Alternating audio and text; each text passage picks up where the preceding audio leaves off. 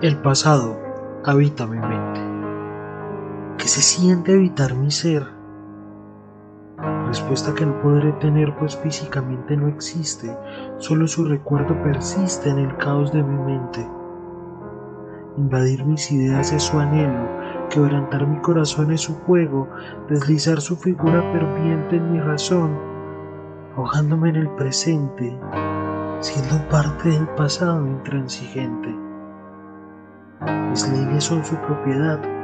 Cada escrito permanece porque su boca me persigue y aún en la muerte del pasado, aún desde allí, reclama su mandato.